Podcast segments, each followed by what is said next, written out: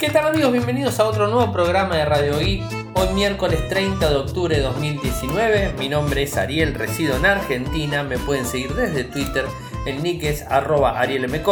En Telegram nuestro canal es Radio Geek Podcast. Nuestro sitio web infocertec.com.ar. Hoy tenemos el programa número 1601. Numerito redondo. 1601 programas ya hemos grabado en todas las plataformas que hemos pasado. Recuerden que ahora estamos en, en lo que sería Anchor FM y ahí se dispara hacia todas las redes de podcasting, desde Pocketcast, desde iTunes, desde YouTube, porque YouTube también lo subimos a nuestro canal, youtube.com barra Infocertec, así que lo pueden escuchar directamente desde ahí, si quieren, no tienen ningún problema, se suscriben, campanita, les avisa cuando está el video subido, es automático. Y después en Telegram, o sea, el mismo audio está publicado en nuestro canal.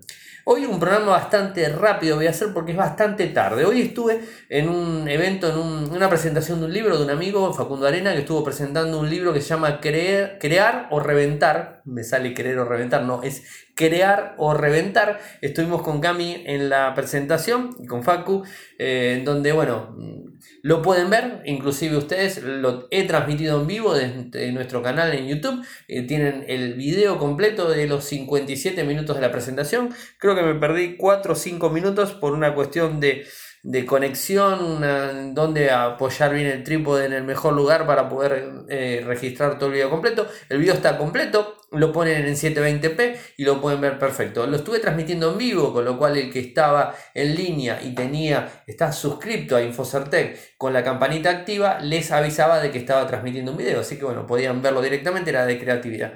También transmití un par de partes desde nuestra cuenta en Instagram, Ariel Mcor, estuve transmitiendo algunas cosas en vivo, algunas cosas más puntuales, ¿eh? con otro teléfono. Es decir, el teléfono que estaba registrando en vivo el video, ese no terminaba de parar y ese transmitía de forma constante el mismo. Así que bueno, está publicado y hoy lo voy a estar poniendo el enlace para que ustedes lo vean directamente, eh, hagan clic y vayan al videito y lo puedan ver. Bueno, eh, hoy una noticia importantísima. Tenemos varias cosas interesantes, pero creo que la que se lleva, o sea, el digamos, el, el, el, el postre del día, ¿sí? O sea, es la guinda de la torta eh, o la frutilla del postre. Estoy diciendo cualquier frase, no me está saliendo la frase que tiene que ir, no importa, ya es bastante tarde, son 23.54, estoy grabando del día 30, o sea, casi casi ya a 31 de octubre estoy grabando y la verdad que tengo la cabeza bastante, bastante quemada. Es que Twitter ahora, eh, después de que Jack Dorsey, el CEO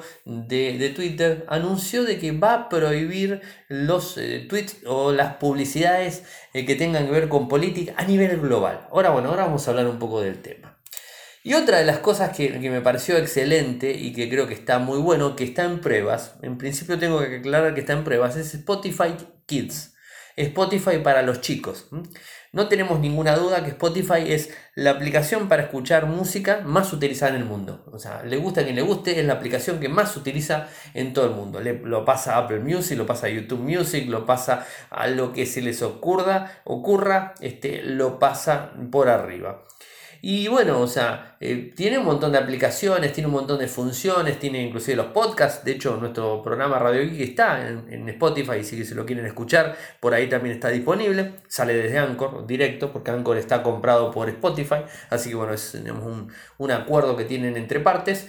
Y bueno, eh, Spotify es eh, es un monstruo que realmente lleva adelante un montón de cosas. Y si a eso le sumamos que el plan familiar permite varias cuentas de usuarios, o sea, son varias las cuentas de usuarios que podemos utilizar con el mismo plan familiar, eh, seguramente tenemos un chico en nuestra casa y ese chico eh, puede llegar a utilizar una cuenta. Ahora, ¿qué sucede? Si nosotros queremos filtrarle la música para que ese chico pueda escuchar determinada digamos, cantidad de canciones que que puedan llegar a ser complicadas o que puedan llegar a tener lenguaje adulto, lo que sea. Bueno, eh, no tenemos manera. Le podemos armar una lista, esa lista se la podemos cargar. O sea, no hay manera de, digamos, de hacer un control parental completo en el Spotify que ellos tienen. Pueden después cargar la música que ellos quieren sin ningún tipo de inconvenientes. Entonces, ¿Cuál sería la solución? La solución sería una aplicación Spotify Kids, una aplicación directamente diseñada para los chicos. Y bueno, hacia ese lado va la gente de Spotify y hoy publicaban eh, una, digamos, este, eh, un post directamente donde están empezando a hacer pruebas en Irlanda. O sea, eh, en donde los usuarios van a poder utilizar esta, esta aplicación, o sea, los usuarios que, eh, bueno, que tengan una, una, cuenta de Spotify Premium, van a poder utilizar esta aplicación y que va digamos, a brindar un cupo determinado de canciones eh, que van a poder acceder directamente y no a otras. Va a ser una aplicación independiente, o sea, no va a ser la misma eh, Spotify que tenemos todos, sino que va a ser una Spotify diferente con hasta el momento 6.000 canciones seleccionadas de forma manual por los editores de Spotify directamente y que están orientadas en una lista de producción creada, que a su vez el chico puede crear determinadas listas con esas canciones que le gusten, que no le gusten, y bueno, de ahí poder moverse, ¿no? ¿Qué es lo que tenemos que tener? obviamente, como les dije, el plan premium y esperar a que llegue en cualquier parte de nuestro, del país donde residimos. Eh, ya, ya digamos, este, le estoy contando que está a prueba en Irlanda. De ahí en más va a, esparcirse a nivel global y bueno, estaremos atentos a ver cuando esté en España, en México, en Argentina, en cualquier país de lo que nos estén escuchando el podcast y si en algún momento ustedes ya saben que está disponible, nosotros lo vamos a publicar en Infocerte cuando esté disponible la aplicación para instalar, de hecho la vamos a instalar y la vamos a probar también, cuando esté en Argentina al menos. Eh, bueno, si la tienen disponible en alguna parte del mundo, la pueden probar y nos pueden contar. Bueno, sería buenísimo el feedback del lado de ustedes. Como siempre, el feedback es una de las cosas más importantes que podemos llegar a tener en esta comunidad, que en definitiva es una comunidad, lo de Radio Geek. Y por otro lado, ayer les hablaba del reloj, el primer reloj de Xiaomi, el Xiaomi Watch. Eh, hoy tenemos una, un video directamente que publicó la gente de XDBA, Developers, en donde muestra el Xiaomi, eh, el Mew for Watch. Mew for Watch. Espero haberlo dicho bien Mew, porque si no después se, me, se ríen que digo Meow y esas cosas. No, es Mew for Watch y que tiene una interfaz, eh, podríamos decir, similar al Apple Watch. Tiene un aire al Apple Watch, el, dispositivo, lo vemos así, es como que tiene un aire así dando vueltas. El video no es muy largo, dura 30 segundos, muestra una pantalla en donde podemos ir girando con una ruedita en el lateral, podemos ir haciendo clic en cada uno de los iconitos que nos va apareciendo y ahí vamos navegando, vamos avanzando, vamos navegando, vamos avanzando, vamos navegando. Hay un video que muestra, está todo en chino, obviamente va a ser un poco difícil para que lo entendamos. Se ve un video, se ve muy bien, una muy buena pantalla seguramente va a ser una pantalla AMOLED como estamos acostumbrados, va a traer por lo que sabemos eh, Wear OS, o sea, va a venir con ese sistema operativo, eh, bueno, y no mucho más al respecto. Tenemos que esperar hasta el 5 de noviembre cuando se haga la presentación de algún que otro dispositivo de Xiaomi, que va a ser el, el tope de gama que va a estar lanzando el monstruo de 108 megapíxeles que va a estar lanzando la gente de Xiaomi el 5 de noviembre en China. Bueno, seguramente este reloj va a ser otro de los lanzamientos. Y después nos vamos eh, a, Corea del Sur, por así decirlo, porque utilicé imágenes, imágenes y unos videos que me, digamos, que me cedió la gente del G para la videocolumna de esta semana. Ustedes saben que todos los lunes a la noche eh, salgo en un noticiero vía digamos, videoconferencia para el noticiero de la Universidad Nacional de Cuyo, en donde tengo los últimos 8 o 10 minutitos para hablar de tecnología. Y entonces, ahí que lo quise. Bueno, hablé puntualmente de la tecnología OLED y de la tecnología LED. Les explico un poco qué es una tecnología y qué es la otra.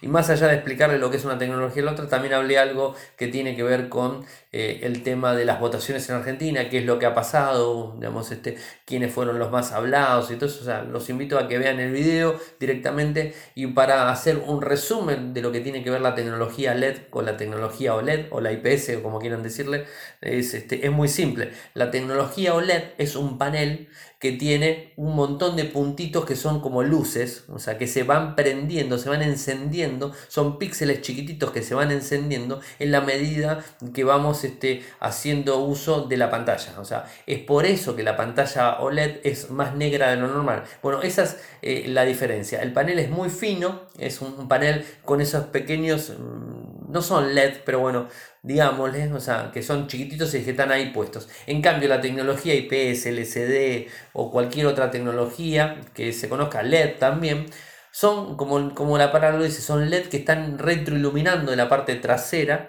y tienen un panel, una malla, un mallado completo con luces y es por eso que vemos las, las pantallas de los televisores LCD o los este, monitores o los mismos celulares y vemos que cuando se pone negro la pantalla y cuando prende una pequeña imagen en el medio, vamos a suponer que prende el protector de pantalla o que prende, por ejemplo, el reloj, que muchas veces lo ponemos eh, nosotros, yo particularmente utilizo mucho dejar puesto en Android 9 que se ponga el reloj a la noche cuando lo pongo a cargar, ¿no? Y que se esté siempre prendido tenue, pero que esté prendido el reloj para poder verla de noche si es que la necesito. Y bueno, esto, eh, digamos, ¿qué es lo que hace? Hace que el panel se ilumine todo, o sea, no se llega a ver el panel blanco, pero tiene como una pequeña luminosidad de fondo y, digamos, va en relación a dónde está puesta la hora en la pantalla. Porque el panel LED necesita iluminar todo para poder este, marcar los, este, los colores, las formas y todo eso. En cambio el panel LED no, se prende solamente el lugar donde necesita este, iluminar, en donde necesita mostrar la pantalla. Es por eso que la tecnología es mucho más fina. Las pantallas OLED son más finas que las pantallas LED. Las pantallas LED necesitan tener más espacio para poder hacer ese, ese mallado detrás del LED que son los que van a estar iluminando. ¿no? Eso por un lado, eh, bueno, ahí se también se, saca del vamos porque es más cara la tecnología LED y bueno, todas las cosas, la tecnología OLED, digamos, este, eh, porque es más cara y todo eso, bueno, ya sabemos, se cae de maduro por dónde viene la historia. Eh, les hice un pequeño, pequeño resumen para que tengan una idea, pero los invito a que vean el, el video porque de fondo van a estar viendo el video donde muestro los paneles y explico mejor un poco todo esto. ¿Qué pasó con WhatsApp, con Facebook y con Instagram? Parece ser que hoy tuvo un problema a las 16.30 hora de la tarde de España, o sea, de, de ellos, tuvieron un problema y de caída con WhatsApp, Instagram y Facebook. No he visto ningún reporte mm, que lo haya anunciado, eh, pero este, mm, los eh, informes de los usuarios marcaban que había inconvenientes en Reino Unido, en España, en Italia, en Brasil, en Perú, en Venezuela, en México y en algunas partes de Estados Unidos. En Argentina al menos no se notó o por lo menos nadie de todos mis contactos me ha comentado que tuvo algún problema. Si alguien tuvo un problema, me lo cuenta y bueno, podemos este, hablar al respecto. Pero por lo que tengo entendido, el problema, más que nada, el fuerte problema lo tuvo España, que estuvieron los tres servicios caídos. Esto me imagino que debe obedecer a un tema, por eso es que tampoco lo salen a anunciar, a ver, es opinión personal, ¿no? Eh, debe obedecer a un tema de la implementación del el mensajero completo entre las tres plataformas, un solo mensajero, ¿no? Que bueno, es un poco lo que se había hablado en su momento. Pero bueno, estaremos atentos y seguramente con el feedback de ustedes podemos eh, tener más información al respecto. Parece ser que los iPhone del 2020 al final van a venir con 5G. A ver, no sé qué decir, ya no, no sé más qué decir. Como siempre les digo, tengan en cuenta que los rumores son rumores, no son afirmaciones, no son anuncios, no es nada que sea 100% efectivo y las fuentes pueden equivocarse, las fuentes pueden mentir, las fuentes pueden, eh, digamos, este, confundir la información y nosotros que comunicamos podemos tergiversar la información que levantamos y terminamos haciendo una bola de algo que después no termina existiendo. Aunque, aunque la verdad es que las filtraciones y más que nada las filtraciones que se dan por determinados medios, a veces son muy congruentes y son muy efectivas. En el caso de hoy tenemos una eh, filtración de Nikkei, que es un blog que tiene muy, buenas, muy, buenas muy buenos datos relacionados a tecnología en general móvil y la verdad que en iPhone no está teniendo muchos, decir, dice una cosa y después no se hace, o sea que tiene muy buenos aciertos. Y lo que hablan ellos es que en el 2020 el, próximo iPhone tendría un microprocesador Bionic A14, que bueno, esto no, le, no, hicieron, gran predicción, ¿eh? a ver, si este es el 13, el otro va a ser el 14, o sea, gran predicción no han hecho. Lo que sí es que tendría 5 nanómetros, estaría fabricado por TSMC, que bueno, eso también lo sabemos, los 5 nanómetros se había dicho que querían hablar, o sea que tampoco es gran predicción, hasta ahí estamos bien. Eh, ahora, lo que dice Nikkei es que asegura que los próximos modelos van a tener un modem Snapdragon X55. El, modem, el modem que hoy día tiene la gente de Snapdragon, de Qualcomm, y que se pueda dosar como modem adicional. A ver, esto que lo tenga por fuera del microprocesador va a hacer que el teléfono sea un poco más lento, va a hacer que el teléfono no sea óptimo como cualquier, eh, cualquier equipo que tenga un microprocesador para las dos cosas. Esto ya lo hemos hablado, lo hablamos con la gente de MediaTek, lo hablamos con la gente de Qualcomm, en donde ellos mismos nos dijeron que los microprocesadores que vengan con 5G van a ser mejores que los microprocesadores que tengan el modem afuera. ¿eh? Así que supuestamente según Nikkei, el iPhone 2020 va a tener 5G, todos van a tener 5G, 4G obviamente que sí, 3G también, pero bueno, el 5G lo van a tener incorporados. Seguramente va a haber algún teléfono más económico, pero eh, lo va a tener con un modem externo, o sea que va a ser más lento que la competencia. O sea, no hay vuelta, ¿eh? ese es el resumen completo. Si es que se da esta, esta filtración, que falta muchísimo. Recién pasamos, ahora vamos a pasar a noviembre, hace muy poco que se anunció, estamos hablando de mediados de septiembre que se anunció el iPhone 2019, o sea que hasta mediados o finales de septiembre de 2020 no vamos a tener noticias de, oficiales de Apple. Y Apple no va a salir a decir, mire que estamos trabajando en esto, no, Apple hasta que no sale con el dispositivo en mano funcionando, no lo muestra. Entonces, este, hasta 2020, septiembre de 2020, no vamos a tener información, simplemente filtraciones como las que les acabo de decir. Por otro lado, un problema con WhatsApp, en donde confirmó el hackeo a más de 1.400 usuarios y está demandando a la empresa NCO Group eh, por haber hackeado la aplicación. Recordemos que esta, esta aplicación, este, este, digamos, este, em, este grupo digamos, de, de expertos en seguridad, lo que hacen es tratar de, digamos, de, vulnerar, de hackear y hacer un montón de cosas con aplicaciones, con servicios, eh, que bueno, tiene una procedencia bastante mm, cuestionable, o sea, no son, no son hackers muy que digamos éticos, por así decirlo, pero bueno, no importa. Lo que hicieron ellos fue tratar de romper el cifrado extremo a extremo en los chats de la aplicación. Y para ello recurrieron a insertar un código malicioso en el servicio de mensajería. Esto es lo que afirma eh, la gente de WhatsApp o de Facebook que viola los términos y condiciones de uso. Eh, el exploit que ingresaron eh, explota, comillas, la vulnerabilidad CB 2019-3568 es una vulnerabilidad que aprovechó el CEO Group que consistía en que un hacker podía instalar malware en cualquier móvil, con WhatsApp obviamente, eh, con solo usar una llamada de voz a través de WhatsApp. Incluso si el usuario colgaba, es decir, si no levantabas el teléfono, eh, automáticamente el servicio funcionaba. Esto es bastante peligroso, imagínense que eh, este, no está bueno y está ordenado por ya se imaginan, ¿no? Por los servicios secretos de algún que otro país que ordenaron hacer esta investigación. O sea, bueno, ¿quién? No sabemos. O sea, o sí sabemos y mejor no lo decimos. Eh, pero no importa. Es, una cuestión bastante complicada. Eh, en donde lo que sí podemos decir es que todos los servicios secretos de todo el mundo o todos los servicios de inteligencia de todo el mundo están siempre eh, a la pesca de tratar de conseguir este tipo de vulnerabilidades para poder interferir en los servicios eh, que tiene la ciudadanía en general para el post de la seguridad nacional de cada país donde está. Así que con lo cual ya más o menos saben por dónde viene la historia, ¿no? Eh, a todo esto, un informe completo de 15 hojas publicó WhatsApp en el día de hoy, en donde 1.400 personas o usuarios estuvieron afectados y que les avisaron que fueron hackeados. Bueno, la verdad, la gente de SEO Group defiende y dice que eh, lo hacen para protegernos. Bueno, eh, y que intentaron, bueno, ellos intentan limpiar el nombre, ¿no? Ellos afirman que lo único que hacen es ofrecer herramientas a los servicios de inteligencia de los gobiernos y las agencias gubernamentales para luchar contra el terrorismo y otros crímenes, no estando diseñada para usarlo contra activistas o periodistas.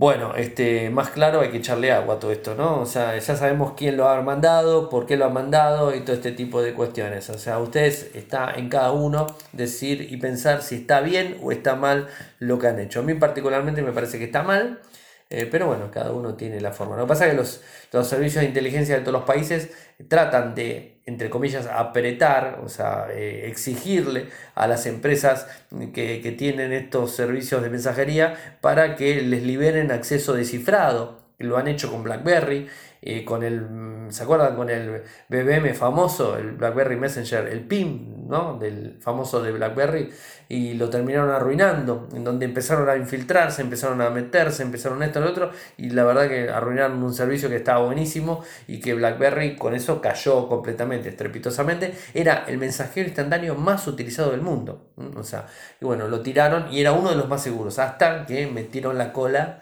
los políticos y los servicios de inteligencia del mundo metieron la cola y terminaron arruinando el servicio. Bueno, parece que a WhatsApp quieren hacer algo parecido y estuvieron haciendo algunas investigaciones ordenadas por un servicio de inteligencia X y bueno, eso es lo que generó todo este problema en donde ahora están demandados. Esto va a quedar en la nada, ya se los digo, esto queda totalmente en la nada, pero bueno, había que, eh, había que denunciarlos, o sea, eso no, no significa que no corresponda denunciarlo.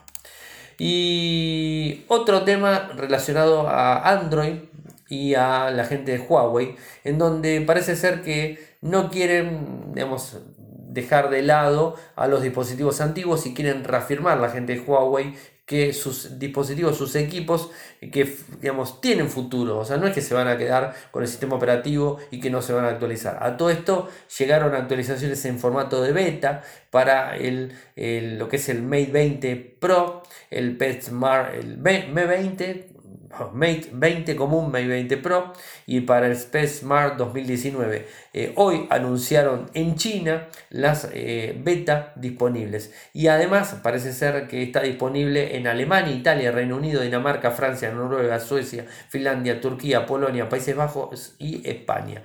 Recuerden lo que hablamos ayer, lo que hablamos ayer en relación a lo que pasó con Samsung y instalar una beta de Android 10. Y recuerden que muchos usuarios en el mundo tuvieron problemas, así que siempre tengan en cuenta que cuando van a instalar una versión beta pueden llegar a tener problemas y pueden llegar a perder información, pueden llegar a perder tiempo y por qué no el equipo. O sea, lo que hizo Samsung ayer, más allá de liberar el parche temprano, es complicado, o sea, es complicado. De cualquier manera, tal cual les dije ayer, y les voy a decir con lo mismo con Huawei, ni Huawei ni Samsung tienen la culpa. El usuario que termine instalando la versión beta se tiene que atener a cualquier consecuencia que le pueda llegar a, caer en la información de su dispositivo. Así que bueno, eso para tener en cuenta. ¿Y cuáles son los equipos que están soportados con esta beta?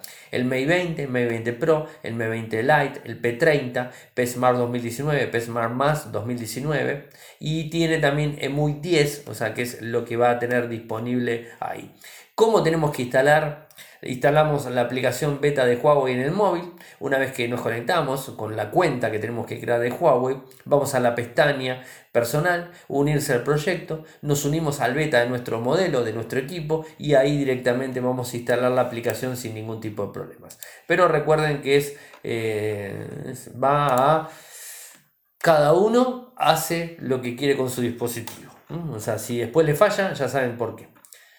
Y la noticia del día, para ir cerrando el programa de hoy, es que Twitter eh, va a prohibir los anuncios políticos a partir políticos a nivel mundial a partir de noviembre de este mismo año. ¿Y quién lo dijo? El presidente ejecutivo, el CEO eh, Jack Dorsey, y lo anunció eh, a partir de noviembre en la, red, la misma red social, o sea, que iba a prohibir la publicidad, en un hilo de tweets, y donde dice riesgos significativos aduce eh, riesgos significativos para la política, ya que puede utilizarse para influenciar votos afectando la vida de millones.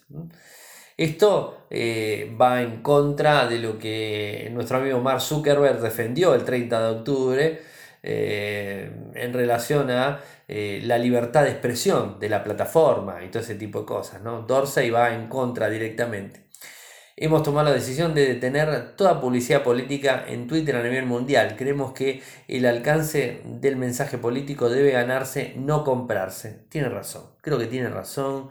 Y habría estado buenísimo que en Argentina se habría frenado. Y no solamente esto, sino también los, eh, los fanatismos políticos que a veces arman en las redes sociales. Porque lamentablemente, y esto va por mi cuenta, lamentablemente, todo lo que toca la política lo termina arruinando o sea, las redes sociales, eh, internet, todo lo termina arruinando. No sé si a ustedes les pasa lo mismo, pero creo que es, es algo que arruina cosas. arruina vidas, arruina, arruina personas, arruina familiares, personas que se ponen en contra de uno del otro. Y hoy por hoy, lamentablemente, con, eh, con las redes sociales esto se acrecenta mucho más, en donde el odio es automático y se sale a criticar, se sale a pelear, se sale a insultar, se sale esto, se sale el otro. Es un buen paso, creo, de lo que está haciendo Jack Dorsey en Twitter, no permitir más la campaña política. Eh, sería buenísimo que lo hagan también en Facebook, algo que no lo van a hacer porque no les va a redituar económicamente y a nivel político Facebook estuvo muy ligado, recordemos, con Cambridge Analytica, así que esto no lo va a hacer, pero bueno, sería buenísimo que lo haga. Lamentablemente no va a pasar. Pero la buena noticia es que en Twitter no vamos a ver más campaña política en ninguna parte del mundo. O sea, no importa el país donde residamos, no vamos a ver campaña política. Calculo que no va a haber ningún filtro para el que quiera hacer algo puntualmente. El político que quiera tuitear algo, obviamente lo va a poder hacer, ¿no? Eh, están eh, adosando y están metiéndose mucho con todo, con todo el tema de las publicaciones, de lo que se puede poner, de lo que no se puede poner. Creo que está bien, se están empezando a poner más controles y que los políticos también se hagan cargo. Esto ya lo hizo Facebook en las campañas políticas, las últimas, en donde cualquier político que quería poner una publicidad tenía que ser una persona de verdad, una persona que se pueda ubicar, que se pueda divisar, no este, un, bot que te tire publicidad o una, no, tiene que ser una persona real la que esté como detrás de una campaña política en, en Facebook, que está buenísimo eso por un lado. Lamentablemente después son otros los problemas, pero bueno, es lo que tenemos, gente. Hemos llegado al final del programa. Saben que pueden seguirme desde Twitter. Mi nick es arroba arielmcor. En Telegram nuestro canal es Radio y Podcast. Nuestro sitio web infosarte.com.ar. Si nos quieren apoyar, saben que lo pueden hacer desde Patreon. www.patreon.com barra www.patreon.com barra. Muchas gracias por escucharme y será hasta mañana. Chau.